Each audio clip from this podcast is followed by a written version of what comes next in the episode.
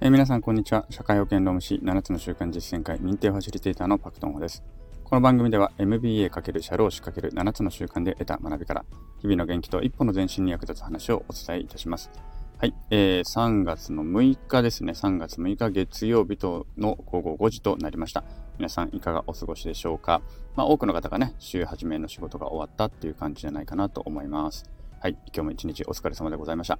えっと、月曜日はね、フリートークの日になるんですけれども、えっとね、昨日ですね、昨日日曜日、あるきっかけがありまして、まあ、ある方からお誘いを受けまして、都内のインターナショナルスクールに通う、小学校3年生の子のね、授業、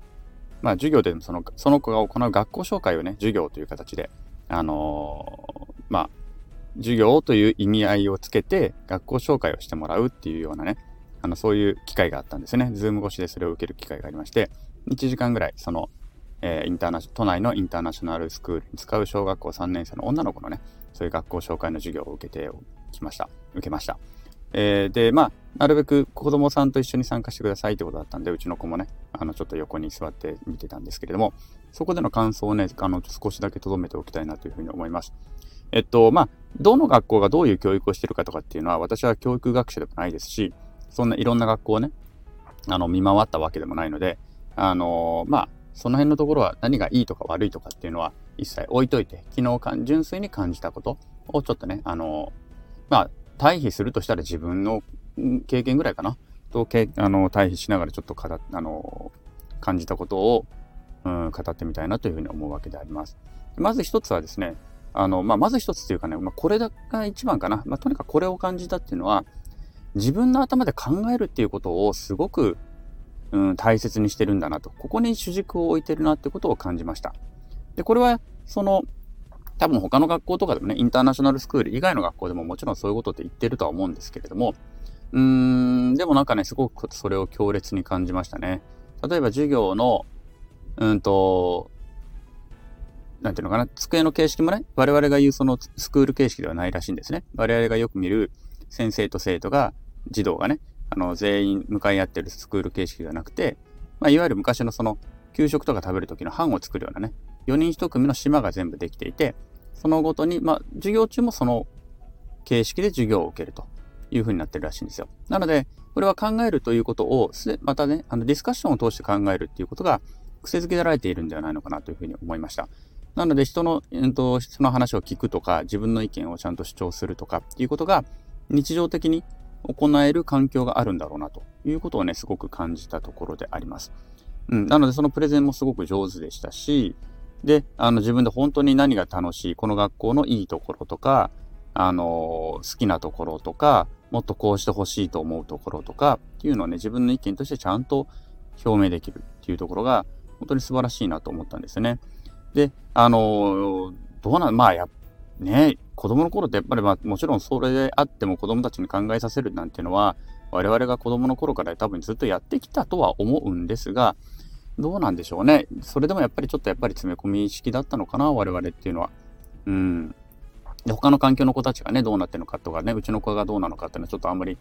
うん、わからないことはあんまり語らないようにしようとは思いますけれども、とにかくそうやってやっぱり考える、うん、ってすごく大事だなと。で、もちろん考えるってインプットなしに考えたって何も出てこないわけですから、おそらくね、ちゃんとインプットもちゃんとしていると。で、インプットもちゃんとしながらそれをディスカッションしながら深めて、そして自分の頭で考えて、で、さらに実行に移していくというようなことがね、あの、しっかりとできているんだなということをすごく感じたところであります。まあ、一つ一つの授業ね、音楽はこんなことやってますとか、あの、算数はこんな感じでやってますとかって一つ一つを教えてくれて、それが何度も言うように他の学校で どうやってやってるかわからないので、比べようがないんですけども、とにかくいろいろ頑張って、あの、楽しそうにやってるってことがよく伝わったのと、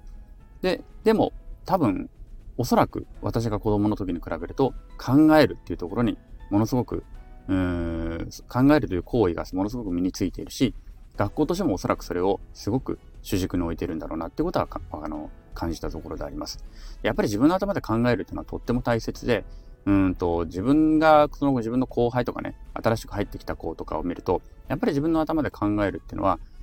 なかなかねできる子ってやっぱりそんなに多くないですよね。自分もそうだったと思うんですけれども、やっぱり若い人、大学とか卒業してやってくる人たちを見ていて、自分の頭で考えて、何かするっていうことが最初からできるっていう人はあまりいないですよね。うん。これはやっぱりね、癖ついてないんだろうなっていうのもあるし、あとは、あの周りの環境、つまり我々自身も考えさせるような環境を作ってあげられていなかったりとか、考えて意見を表明する環境を作ってあげられていないんだろうなってこともあるんだろうなというふうに思いました。なので、自分自身で考えると、今、うちのその事務所とかに2人のスタッフの子がね、メンバーがいたりとかするわけなんですけれども、うんとまあ、考える癖をつけさせてあげるというところに、どういうふうにそれをやってあげればいいのかということですよね。えー、で、うん。ね、どういうふうにやってあげたらいいのかなっていうのをちょっと今考えてはいるんですけれども、一つは やっぱりその考える癖をつけるというところで言うと、まあ、この何でもかんでもこっちで教えてあげないっていうのも、まあ一つなんだろうなと思うわけですね。全部その0から10まで教えてあげなければいけない段階ももちろんあるんですけれども、それをやっぱり抜けたところからは、教えないでもね、できるようにしてあげなければいけないし、少しずつ、10を教えてたものが9になり、8になり、6になりっていうような段階を自分の中でも意識してやって、上司として意識してやっていくということと、もう一個思ったのは、まあ、私がいないところ、上司がいないところとかでもちゃんと、うん、いないところで話し合ってもらうっていう機会をもっと増やしてもいいのかなというふうには思いました。どうしても上司がいると上司の顔色を伺ってしまう。うちで言うと私がいると私の顔色を伺ってしまう。で、最終的に上司が言う意見、私が言う意見が、まあ、ある程度の補足的な意見はあったとしても、大体は通ってしまう。っていうようなことを考えると、まあ、上司とか私がいないところで、まずは自分たちで話し合ってもらう。まあ、小学校とかでもありましたよね。まずは自分たちで話し合ってみなさいと。で、答えが出たら先生に言いに来なさいみたいなことってあったと思うんですけれども、これを社会人になってもやってあげるってこともすごく大事なのかなと。こういう環境を作ってあげて、自分たちで考えて、それをまとめて、そして上司に提案する。上司はそれを否定しないで受け入れる。まあ、もちろん、全部をイエスという、あの、その通りやるというわけではないですけれども、その上で、あの、足りないところとか、えー、もう少し修正した方がいいところが、ところがあるのであれば、それはそれでしっかりと指摘をしてあげる。なんていうことを、まあ、行っていく必要があるのかなということを考えた次第であります。はい。ということでですね、まあ考えるってね、誰でも、あの、大事だよねっていうのは簡単なんですけれども、その考えるという環境を上司が、組織が、会社がどうやって作ってあげるのかっていう、ここの部分を、うん、経営者だったりとか、マネジメントのマネージャー層にいる人たちっていうのは考えていかなきゃいけないんだろうなっていうことを、え